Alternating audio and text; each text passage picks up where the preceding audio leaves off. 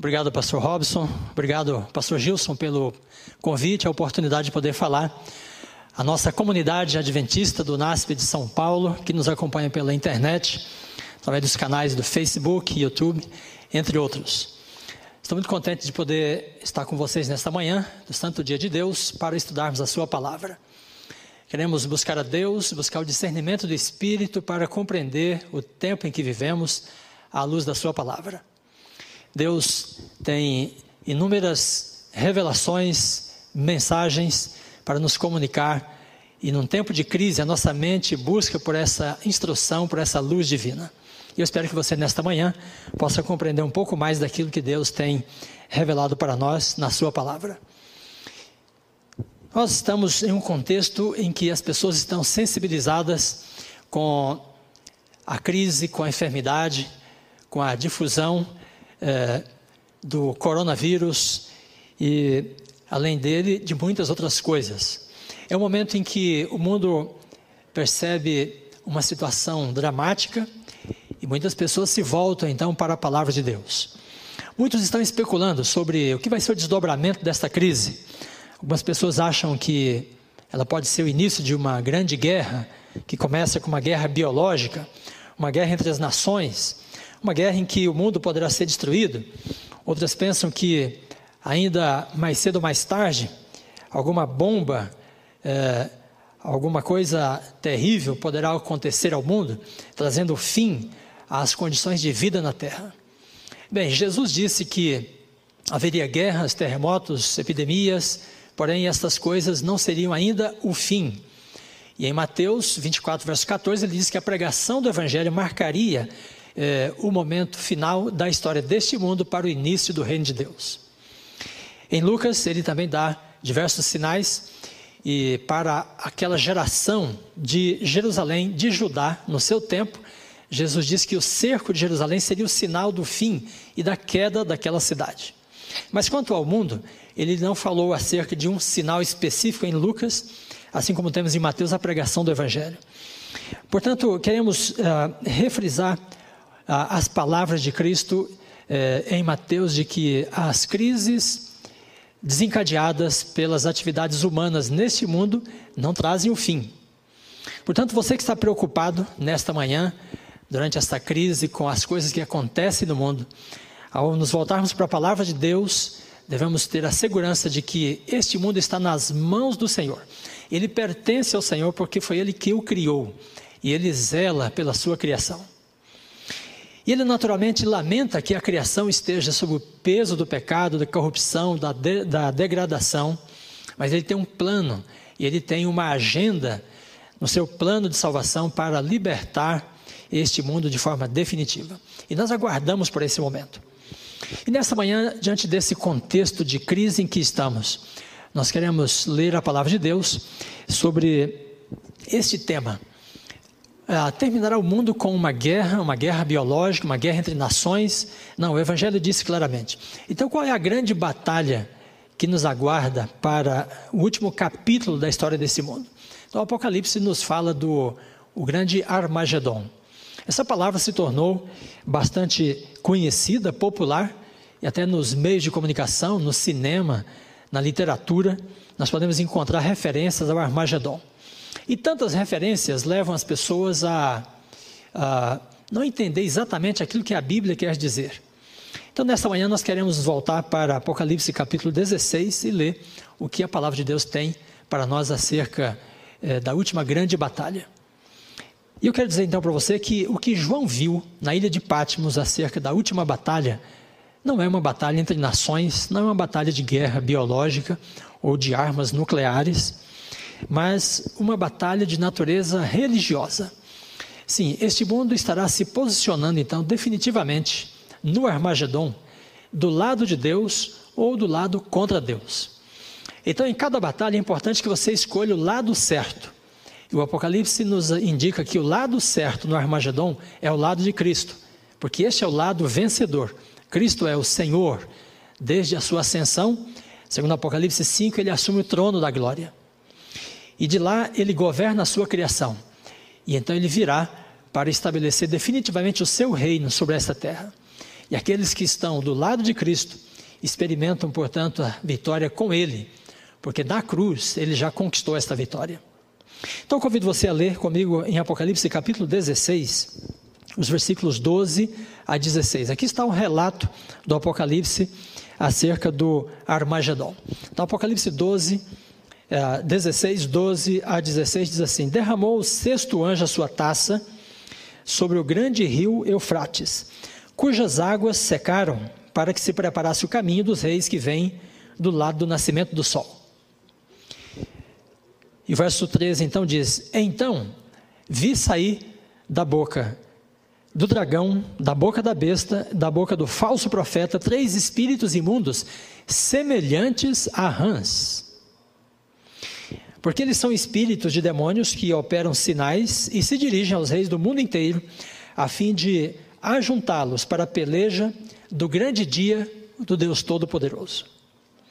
E verso 16 então diz: E então os ajuntaram no lugar que em hebraico se chama Armagedon. Bem, uh, João fala da batalha do Armagedon dentro do contexto da sexta praga.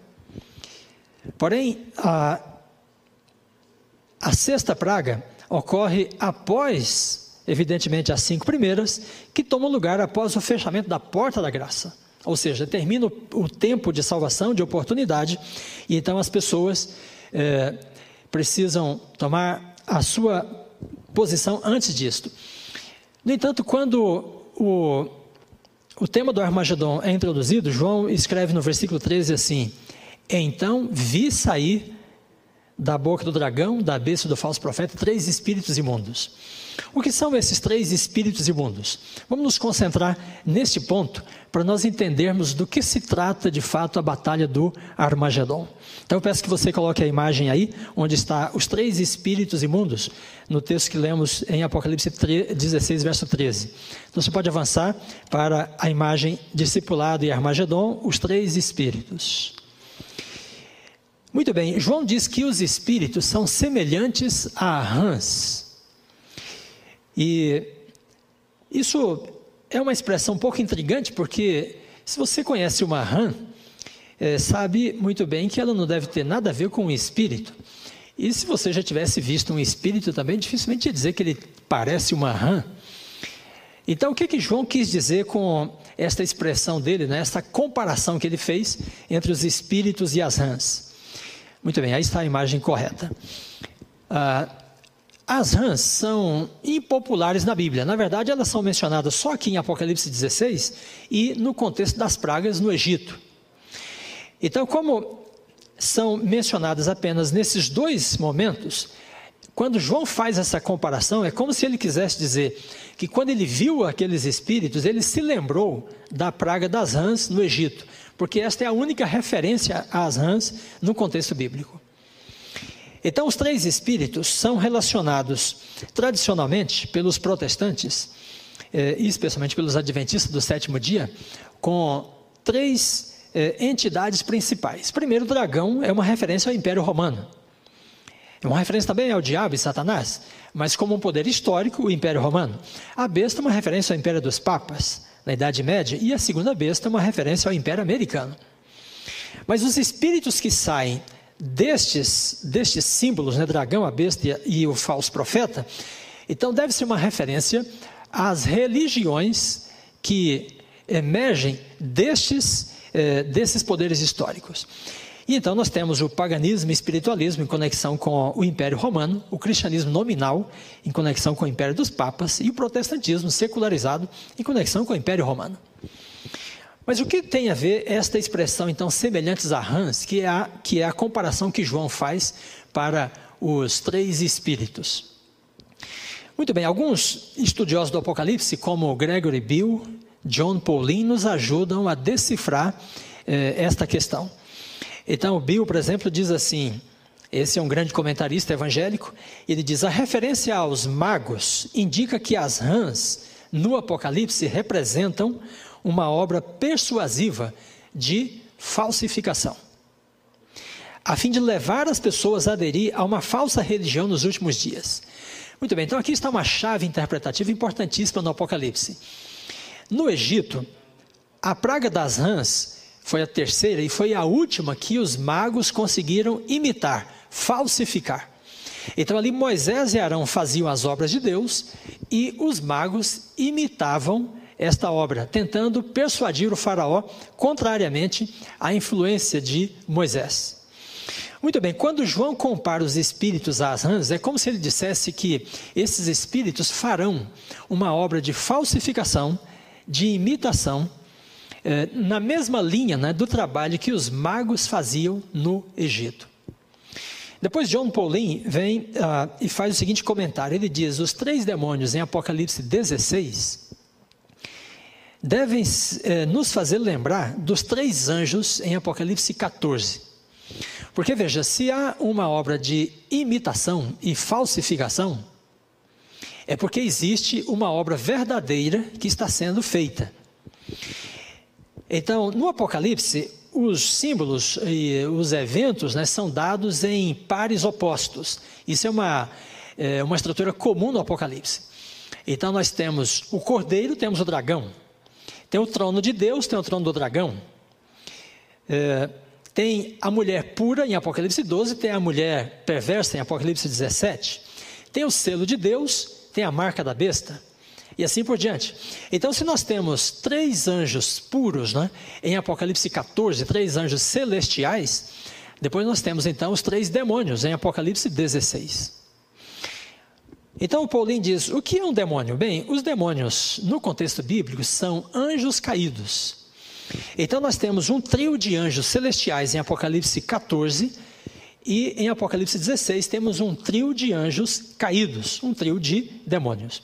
Então esses dois trios devem ser entendidos de forma é, conjunta. E esta é uma chave interpretativa importante no entendimento do Armagedon no contexto bíblico. Então, uh, os três demônios devem estar fazendo, portanto, uma obra de falsificação, de imitação, à obra dos três anjos em Apocalipse 14. Muito bem, então nós ah, podemos fazer a seguinte comparação. Em Apocalipse 14 temos três anjos, e eles representam um grande movimento protestante, cristão, de restauração da verdade na terra. Portanto, eles representam o evangelho eterno, juízo, eh, lei de Deus sábado e criação. Por que sábado e criação? Porque o primeiro anjo apela para as pessoas adorarem aquele que fez o céu, o mar e a terra. Ora, esta é uma linguagem do mandamento. Em, Êxodo 20, versículo 8 a 11, nós lemos acerca do mandamento do sábado. E o motivo para a guarda do sábado, que é dado no mandamento, é exatamente porque Deus criou em seis dias o céu, o mar e a terra. Bem, por contraste, então, os três demônios devem representar é, o oposto disso, ou a falsificação disto. Se o Evangelho eterno começou a ser proclamado com a restauração da lei de Deus no contexto do meio do século XIX, então os três demônios devem representar também uma obra de falsificação e de oposição a este trabalho de Deus que começa no meio do século XIX. Então eles devem representar um falso evangelho, espiritualismo, leis humanas, domingo em contraste com sábado e evolucionismo em contraste com a criação. Muito bem, ah, quando nos voltamos para o contexto do século XIX, então, em 1844, né, começa um grande movimento de proclamação da palavra de Deus nos Estados Unidos. E esse movimento se espalha pelo mundo. E nós entendemos que este movimento é representado pelos três anjos, porque esse movimento traz o anúncio do juízo investigativo, que é a última fase do ministério de Cristo no santuário celestial.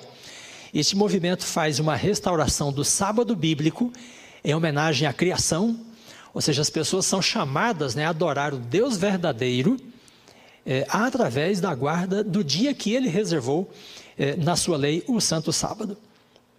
Justificação pela fé, grande conflito. Então, essas são algumas é, das questões né, abordadas é, no contexto histórico como cumprimento da visão dos três anjos em Apocalipse 14.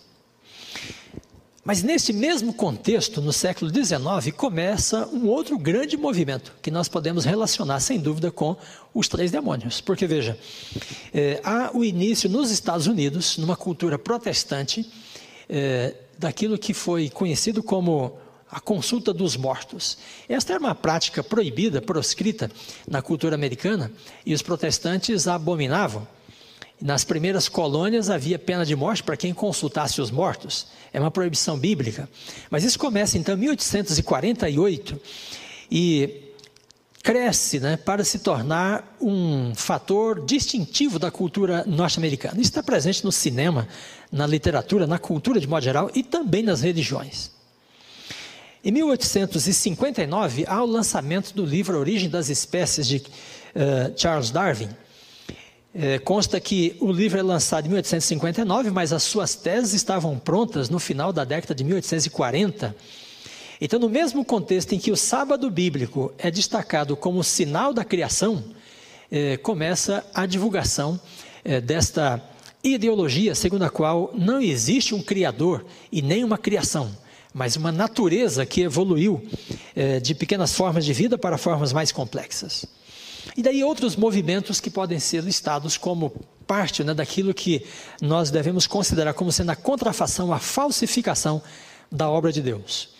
Então aqui temos esta oposição, este quadro né, que o Apocalipse nos apresenta do Armagedon, uma luta espiritual. E ela é representada nas visões do Apocalipse através da imagem de três anjos celestiais que restauram a, a verdade de Deus na terra e do outro lado, três demônios ou três anjos caídos que fazem uma obra de oposição, contrafação à obra de Deus. Muito bem, se você está então preocupado, se você está angustiado pensando no que vai dar esta crise, então eu quero dizer para você, com base na palavra de Deus, que nenhuma crise desencadeada pela ação humana vai trazer o fim eh, ao planeta Terra ou à vida na Terra. Estas crises poderão mudar o comportamento das pessoas, porém o fim virá quando Deus determinar. E na verdade, o mundo se prepara para este fim porque duas grandes coalizões vêm se formando desde o meio do século XIX, uma com o evangelho eterno e a outra com a sua falsificação. E esta este conflito caminha então para o seu desfecho com o momento da volta de Cristo e o estabelecimento do seu reino. Então, amigo, você que nos acompanha pela internet, pelo Facebook, pelo YouTube, então nesta manhã queremos afirmar para você que o mundo de fato vive um momento de crise, mas a crise do coronavírus pode ser apenas uma crise para desviar a atenção das pessoas daquilo que é a crise de fato. Porque a crise de fato, que define o destino das pessoas, não tem que ver com vírus, com bombas e com os interesses políticos das nações, mas com interesses religiosos, espirituais. E esta grande crise está revelada no livro do Apocalipse. Muito bem, então este é um primeiro quadro que nós temos no Apocalipse acerca da, eh, da última grande batalha. Mas há um segundo, eu gostaria de eh, mencioná-lo mais brevemente para você, que tem que ver com as trombetas. Apocalipse capítulo 8 e 9, eh, nós temos então o um relato das trombetas. O que são as trombetas? Há muitas interpretações, você pode encontrar talvez pelo menos umas seis ou oito principais. Porém, as interpretações mais garantidas, mais seguras, são aquelas que entendem que as trombetas vão desde o tempo de Cristo, com a queda de Jerusalém, até eh, a sua segunda vinda. Então, as trombetas são eh, um conjunto de juízos que Deus impõe sobre as nações durante a história especialmente as nações ou os povos que combatem contra o seu povo. Muito bem, nesta perspectiva, então, nós entendemos que a quinta e a sexta trombeta deve se referir ao contexto dos séculos 19, 20 e 21, ou até o momento da segunda vinda de Cristo. Na quinta trombeta, é, a imagem que nos é dada é de que um anjo é, caído do céu recebe a chave, a chave do poço do abismo. Essa é uma imagem bastante curiosa porque a chave do poço do abismo é dada e o anjo abre esse poço. Então João diz que sai uma fumaça do abismo e essa fumaça escurece boa parte do céu. E da fumaça saem então gafanhotos. E ele diz que os gafanhotos têm uma picada como de escorpiões. E eles atacam as pessoas com as suas caudas. Eh, mas somente aquelas que não têm o selo de Deus. Olha, essa é uma informação importante aqui na quinta trombeta, porque o selo de Deus tem a ver com a restauração do sábado, da mensagem da criação E, portanto, a quinta trombeta deve estar tratando de um momento em que é, as pessoas já têm, algumas pessoas já têm o selo de Deus. Agora, o que é essa imagem de um abismo que é aberto? E, e então dali sai uma fumaça com esses gafanhotos. Muito bem, eu vou é, explorar dois pontos da visão apenas. Primeiro, o abismo, no contexto bíblico, não é um local geográfico, mas uma metáfora de confinamento. Então, em Apocalipse 11, diz que uma besta sai do abismo e ela peleja contra eh, as duas testemunhas, que são a palavra de Deus. Em Apocalipse 17, diz que a besta escarlate também sai do abismo. Então, o abismo é um lugar de onde saem poderes que estão eh, restringidos, que estão confinados, e lhes são permitidos, então, eh, alguns momentos de atuação. É, o abismo também aparece no Apocalipse, no capítulo 20, quando Satanás é preso após a segunda vinda de Cristo, no contexto da segunda vinda, ele é preso por mil anos no abismo. Então não é que ele é fechado é, em um compartimento, em um local geográfico, mas que ele é confinado num contexto em que não pode mais agir. Então, se esta imagem da quinta trombeta diz que o abismo é aberto e saem gafanhotos, então, esses gafanhotos devem ser uma referência a poderes espirituais que estão restritos, estão contidos, mas no contexto da quinta trombeta, Deus vai liberá-los para eles fazerem aquilo que desejam. É, quando observamos o contexto bíblico, podemos perceber é, que há forças espirituais que estão contidas por Deus. A gente pode perceber isso já no contexto do dilúvio. Então Deus permitiu que as fontes do abismo fossem abertas e veio então uma destruição. Durante o ministério de Cristo, ele, ele, ele se depara com os demônios e ele manda os demônios voltarem para o abismo em alguns momentos. Então, o abismo, no contexto bíblico, pode ser considerado como sendo um, um contexto ou uma metáfora de confinamento dos demônios. E em Judas 6 nós temos uma referência também a isto. Então, os anjos que caíram não guardaram aliança com Deus. Então, Judas diz que eles foram reservados, aprisionados em cadeias eternas e aguardam o juízo de Deus. Muito bem, então, aquilo que sai do abismo são forças destruidoras relacionadas com os demônios com o diabo e Satanás. Então, os gafanhotos aqui devem ser uma metáfora para falar também de demônios, forças espirituais que atuarão nos últimos dias. Agora veja, curiosamente, os gafanhotos atingem as pessoas com as suas caudas. Então, por que que João eh, observou esse detalhe né, da cauda? É que em Apocalipse 12 ele faz uma outra menção à cauda, é a cauda do, do dragão. Ele diz que o dragão, dragão de sete cabeças, arrasta a terça parte das estrelas com a sua cauda. As estrelas no Apocalipse são referências a anjos também. Então, quando diz que o dragão arrasta a terça parte das estrelas, significa que ele convence, ele traz para o seu lado a terça parte dos anjos. É, mas o que, que diz, é, o que, que significa aqui a cauda? É, em Ezequiel diz que ele ele se tornou é, bastante persuasivo e ele, ele desencadeou uma campanha é, no céu para persuadir os anjos contrariamente ao governo de Deus. Então, quando João fala no Apocalipse, ou faz essa referência à cauda do, do, do dragão, ele está falando de um poder de persuasão, um poder de convencimento, através de um discurso, de uma campanha em favor de determinada causa.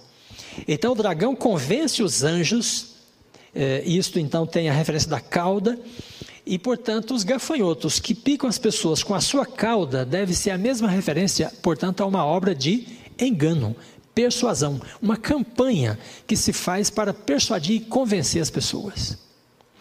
Quando olhamos para o contexto do meio do século XIX, é, uma campanha de persuasão, de falsificação que toma lugar, para levar as pessoas a aceitar uma falsa religião, deve ser relacionado com o espiritualismo, porque no meio do século XIX começa exatamente nos Estados Unidos né, uma grande, é, um grande movimento espiritualista é, que cresce e se torna num dado da cultura americana, como eu disse, e por que não dizer de toda a cultura mundial. Muito bem, depois nós temos a sexta trombeta, e na sexta trombeta há também eh, este, eh, esse detalhe né, de forças que são liberadas. Então, Apocalipse capítulo 9, verso 13 a 21, diz que é dada uma ordem aos anjos que estão atados junto ao rio Eufrates, e eles devem ser soltos. Quando João é, vê os anjos sendo soltos, ele não fala de anjos em seguida, ele fala de uma cavalaria. E essa cavalaria, segundo ele, tem é, milhões e milhões de cavalos e cavaleiros, e essa cavalaria tem semelhanças com os gafanhotos da quinta trombeta. Porque ele diz que o poder dos gafanhotos, assim como dos cavalos, está na sua cauda. Ou seja, os cavalos aqui também representam uma obra de engano de persuasão nos últimos dias. Ele também diz que os gafanhotos têm dentes de leão e os cavalos parecem leões. Então, essa comparação entre os gafanhotos e os cavalos eh, deve nos indicar que a quinta trombeta e a sexta representam o mesmo movimento, um mesmo evento de falsificação, de engano no mundo, que, porém, do, da quinta trombeta para a sexta tem eh, vamos dizer, passa por um, uh, um movimento de intensificação. Então, há um trabalho né, que se inicia com a quinta trombeta, que se intensifica na sexta. Porque tanto os gafanhotos quanto os cavalos atingem as pessoas com o poder das suas caudas, assim como o dragão né, atingiu os anjos com o poder da sua cauda. Bem, então, do que estamos falando é, quando nos referimos à, à obra dos três demônios em Apocalipse 16, dos gafanhotos em Apocalipse 9 e dos cavalos em Apocalipse 9? Há uma obra de, podemos chamar de discipulado, de persuasão, de falsificação, para convencer as pessoas a aceitar um falso evangelho. E esse trabalho ocorre porque, do outro lado, né, há três anjos que representam também uma obra de discipulado mas o discipulado celestial, que está apelando às pessoas na terra para aceitarem o Evangelho eterno, a pessoa de Cristo e a palavra de Deus. Muito bem, então no Apocalipse nós temos eh, estes dois quadros, ah, dois trios de anjos, três anjos celestiais e três anjos caídos do outro lado. E depois nós temos a cavalaria do abismo, que sai ah, do, do abismo para esta obra de persuasão. Ah, este, estes dois quadros nos colocam diante, portanto, de duas grandes campanhas globais de discipulado, em que ah, uma influência né, é exercida sobre as pessoas para levá-las a aceitar ou a mensagem dos três anjos ou a mensagem dos três demônios. Por outro lado, então, nas trombetas nós temos também a revelação dessa campanha de discipulado por parte das trevas. Bem, onde é que nós podemos reconhecer esse discipulado do abismo? Eu quero compartilhar com você eh, algumas coisas que eh, sempre nos chamam a atenção, porque o mundo eh, secularizado também não deixa de ser um mundo espiritualizado. o que eu quero dizer com isso? a, a difusão né, e a propagação, a popularização de várias práticas, desde o meio do século XX principalmente, que são claramente espiritualistas. E eu quero então é, mostrar para você em que consiste o discipulado do abismo. São duas campanhas globais de discipulado. E o discipulado do abismo tem técnicas místicas. Então, yoga, meditação, cristais, acupuntura, viagem fora do corpo, fenômenos paranormais, drogas, ritmos psicodélicos. Todos estes, eh, todas essas práticas, essas técnicas místicas, não podem ser conectadas com outra coisa, senão a uma obra de discipulado por parte de poderes do abismo. O espiritualismo está difundido, portanto, nas igrejas cristãs, no culto, na liturgia gospel, em sinais e maravilhas. É, e para muitos pesquisadores, o pentecostalismo e o carismatismo abre uma porta para que o espiritualismo entre dentro das igrejas, das igrejas cristãs. Então, se o Apocalipse está falando para nós de um, um movimento né, espiritualista, representado nos três demônios e na cavalaria, eh, e no grupo dos gafanhotos, né, eh, nas trombetas, esta, este movimento pode ser uma representação eh, daquilo que nós vemos no mundo de hoje como atuação do espiritualismo. O espiritualismo está, portanto, nos meios de comunicação, está na imprensa, está na internet, o espiritualismo está nas universidades. E você pode ir, por exemplo, a Harvard e vai encontrar é, inúmeras pesquisas feitas na linha de Daniel Goleman e da inteligência emocional. Daniel Goleman, um praticante da meditação budista, ele tem um livro chamado A Mente Meditativa. E através destas pesquisas se deu ao espiritualismo né, nos Estados Unidos uma roupagem científica. Portanto, o espiritualismo está nas universidades e está também dentro das igrejas, porque as pessoas estão sendo levadas a experiências místicas né, dentro dos cultos cristãos. Então, esta é uma grande campanha ah, de eh, propagação do espiritualismo no mundo moderno. Ellen White essa grande escritora, que os adventistas reconhecem como uma profetisa, uh, fala sobre a difusão do espiritualismo nos últimos dias. Então, no livro Grande Conflito, páginas 561, 562, ela diz: Satanás tem há muito estado a preparar-se para um esforço final, a fim de enganar o mundo.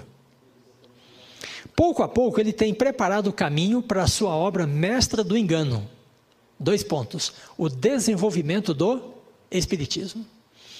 Então veja, amigos, você que nos acompanha da sua casa, pelo Facebook, pelo, eh, pelo YouTube, Ellen White eh, eh, escreveu isto no século XIX e ela estava dizendo que uma grande obra de falsificação seria levada a efeito por Satanás e que ele já vinha se preparando para esta obra, porém não tinha conseguido alcançar os seus objetivos ainda.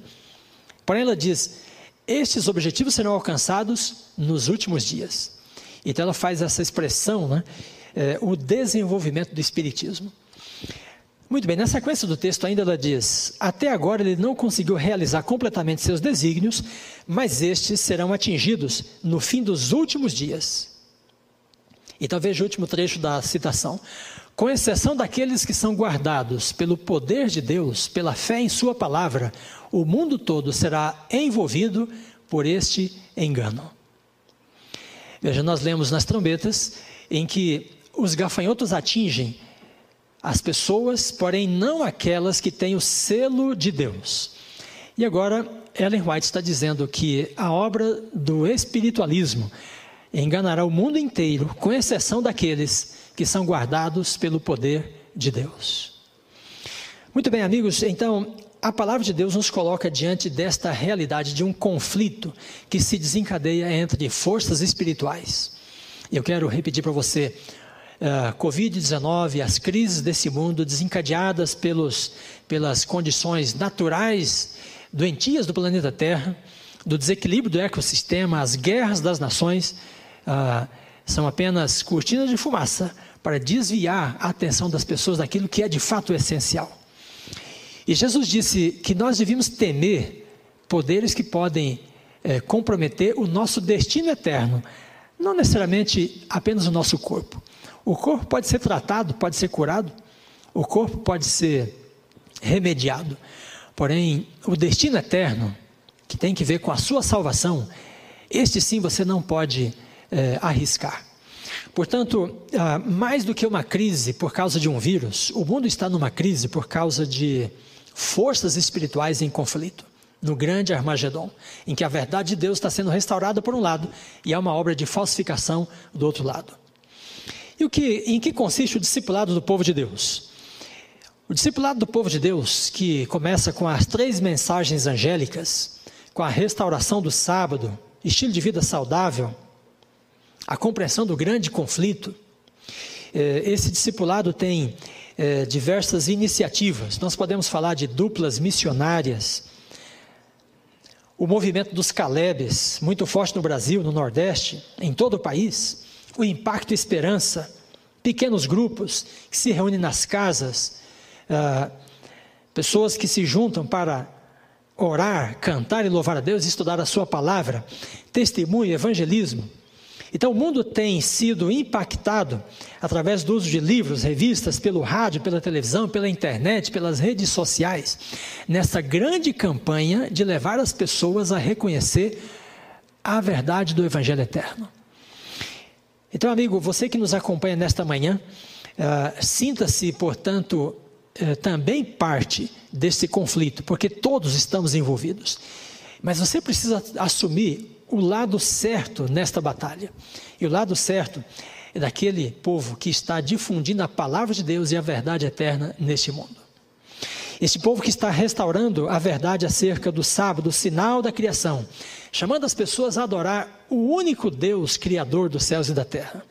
O lado certo é do povo que tem a esperança, que proclama a esperança do reino de Deus. O mundo está envolto em trevas, as pessoas estão ansiosas, as pessoas estão é, absorvidas em seus problemas, em seus dramas. Mas é uma mensagem de esperança, de certeza, de confiança, porque a palavra de Deus nos garante que Jesus, muito breve, vai tomar o poder deste mundo das suas mãos.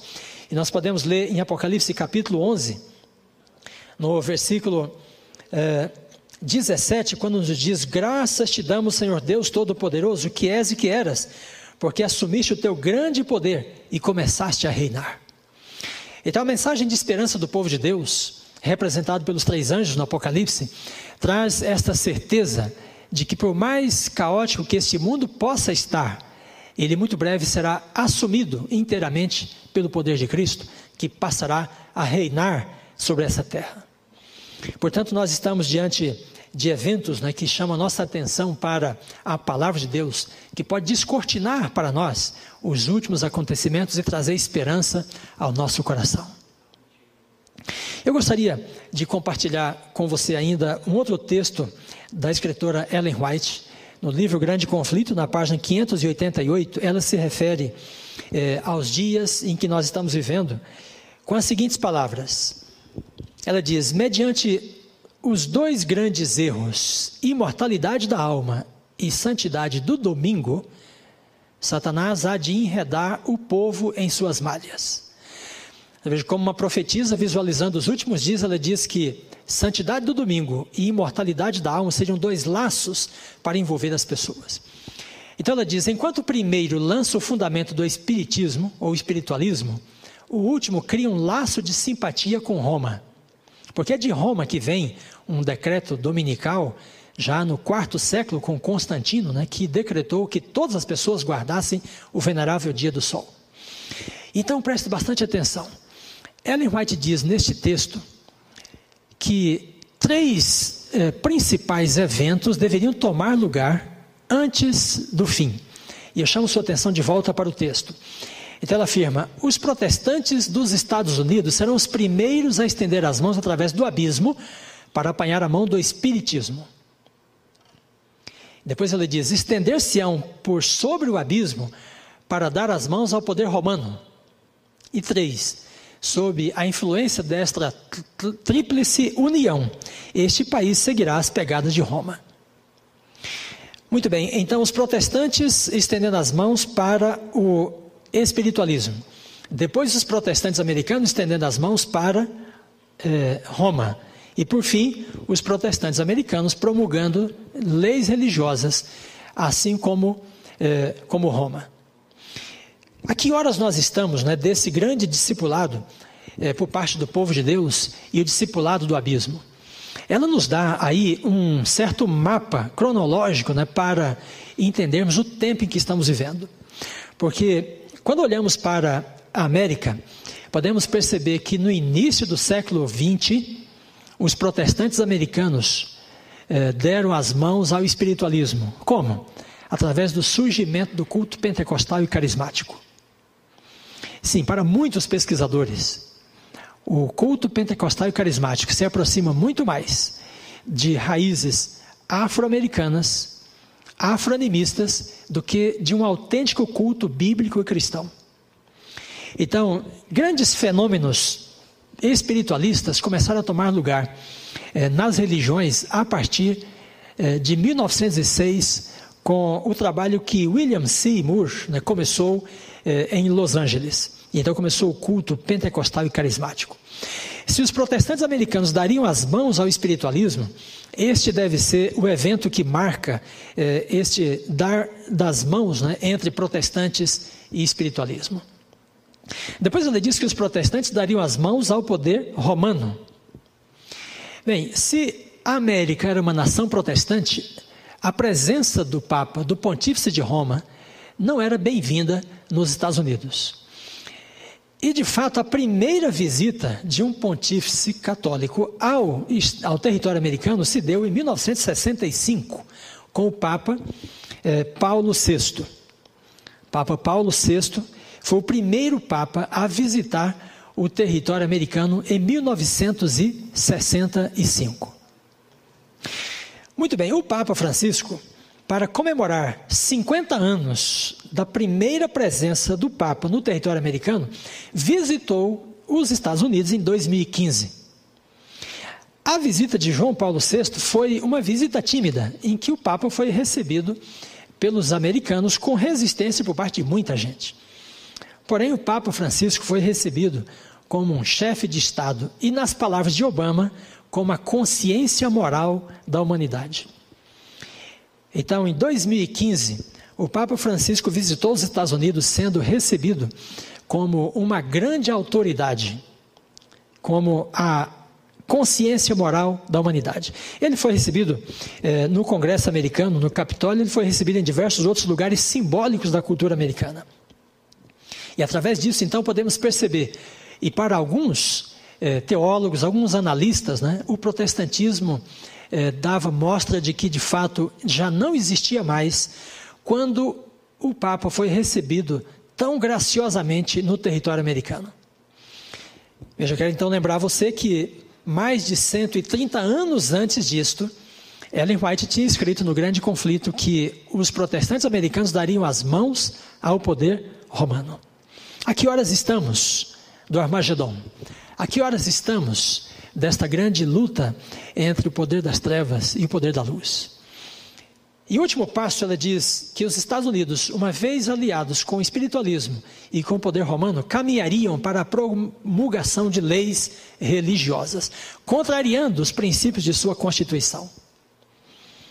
Temos sinais de possibilidade de leis religiosas à frente?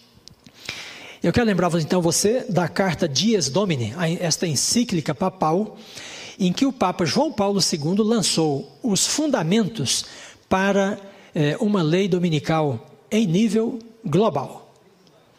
Então, o que ele chama de o Dia do Senhor, nesta encíclica, é o dia santificado para Deus, e ele embasa toda a sua argumentação na teologia do sábado bíblico. Porém, eh, com esta, esse detalhe da transferência, né, em que o sábado bíblico é transferido do sétimo dia para o primeiro dia da semana. E nesta encíclica, João Paulo II defende que o Estado, o poder civil, tem o dever de garantir aos seus cidadãos o direito da guarda do dia do Senhor. Então, com estas palavras, ele estava abrindo espaço para uma aproximação entre igreja e Estado, em que o Estado passa a promulgar leis religiosas para atender aos interesses da igreja. Mas que igreja está por trás desse interesse? As igrejas protestantes norte-americanas se espalharam pelo mundo, juntamente com o catolicismo romano, que tem uma lei religiosa em que guardar domingos e festas é, é um dos mandamentos. Muito bem, e voltando ao grande conflito, é, ou melhor, voltando a Ellen White, no livro Testemunhos Seletos, na página, no capítulo, no volume 3, na página 142 e 143, ela nos faz a seguinte advertência. Eu vou mencionar esse texto porque, para muitas pessoas, a crise do coronavírus, o novo coronavírus, poderia ser o início do fim do mundo. Mas eu já disse para você aqui que, provavelmente, esta é apenas uma cortina de fumaça para desviar a sua atenção daquilo que é de fato a crise né, que esse mundo está vivendo. Uma crise de natureza espiritual. Então, qual seria o sinal do fim de todas as coisas, né, segundo a perspectiva profética? Então, leio em Testemunhos Seletos, volume 3, página 142, em que ela diz assim: a substituição da lei de Deus pela lei dos homens, a exaltação por autoridade meramente humana do domingo, posto em lugar do sábado bíblico, veja, é o último ato do drama. Quando esta substituição se tornar universal, Deus se revelará. Ele se erguerá em sua majestade para sacudir terrivelmente a terra. Sairá do seu lugar para punir os habitantes do mundo por sua iniquidade. Então, amigos, pelo Facebook, pelo YouTube e membros desta igreja que nos assistem de sua casa através das redes sociais e da internet. Deus está nos dizendo nesta manhã que não, o coronavírus não é um sinal do fim dos tempos mas apenas uma das crises né, profetizadas por Jesus em Mateus 24, em Lucas 21, em que guerras, terremotos, fome e epidemias tomariam lugar eh, em várias partes do mundo. Mas a palavra de Deus está dizendo que um grande conflito né, se desencadeia na história do mundo e caminha para a sua conclusão eh, com a volta de Jesus. E antes deste grande evento, do segundo retorno de Cristo, a terra então passa por uma grande guerra, mas não entre nações, mas uma guerra entre o bem e o mal, entre Cristo e o dragão, entre aqueles que seguem a Cristo e aqueles que seguem o dragão, aqueles que têm o selo de Deus e aqueles que têm a marca da besta, ou a marca do dragão. E neste conflito você precisa escolher o lado correto, porque quando uma uma lei religiosa promulgada pelo Estado tornar-se global, então este será o último ato no grande drama. Então Jesus estará preparando-se para retornar em poder e grande glória.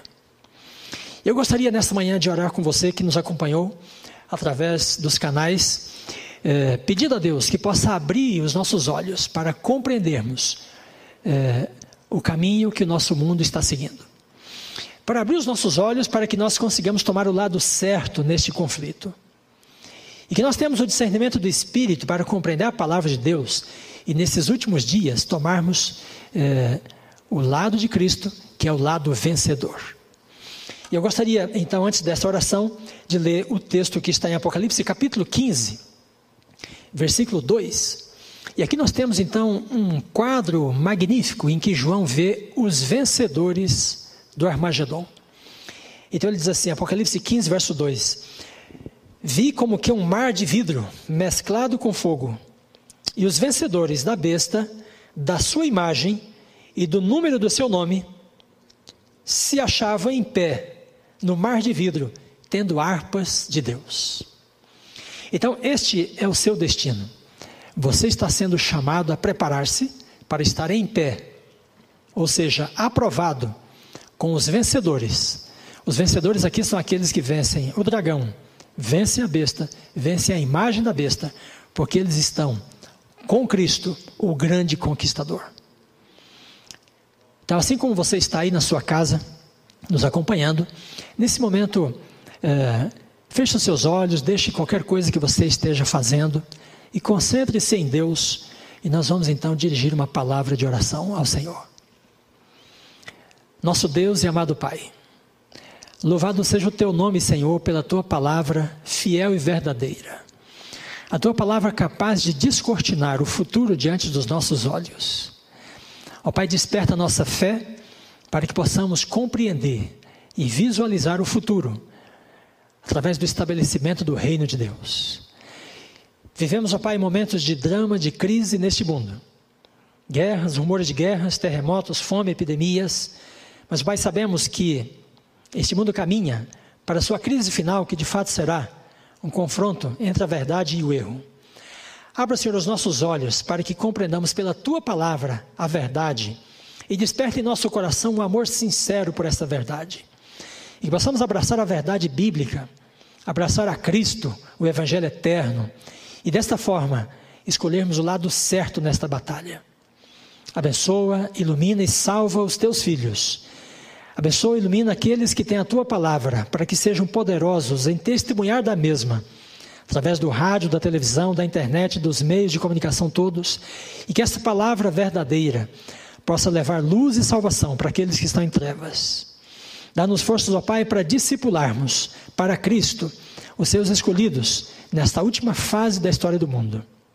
Pelo seu nome santo nós oramos e nós imploramos tua proteção, tua graça e tua salvação. Amém.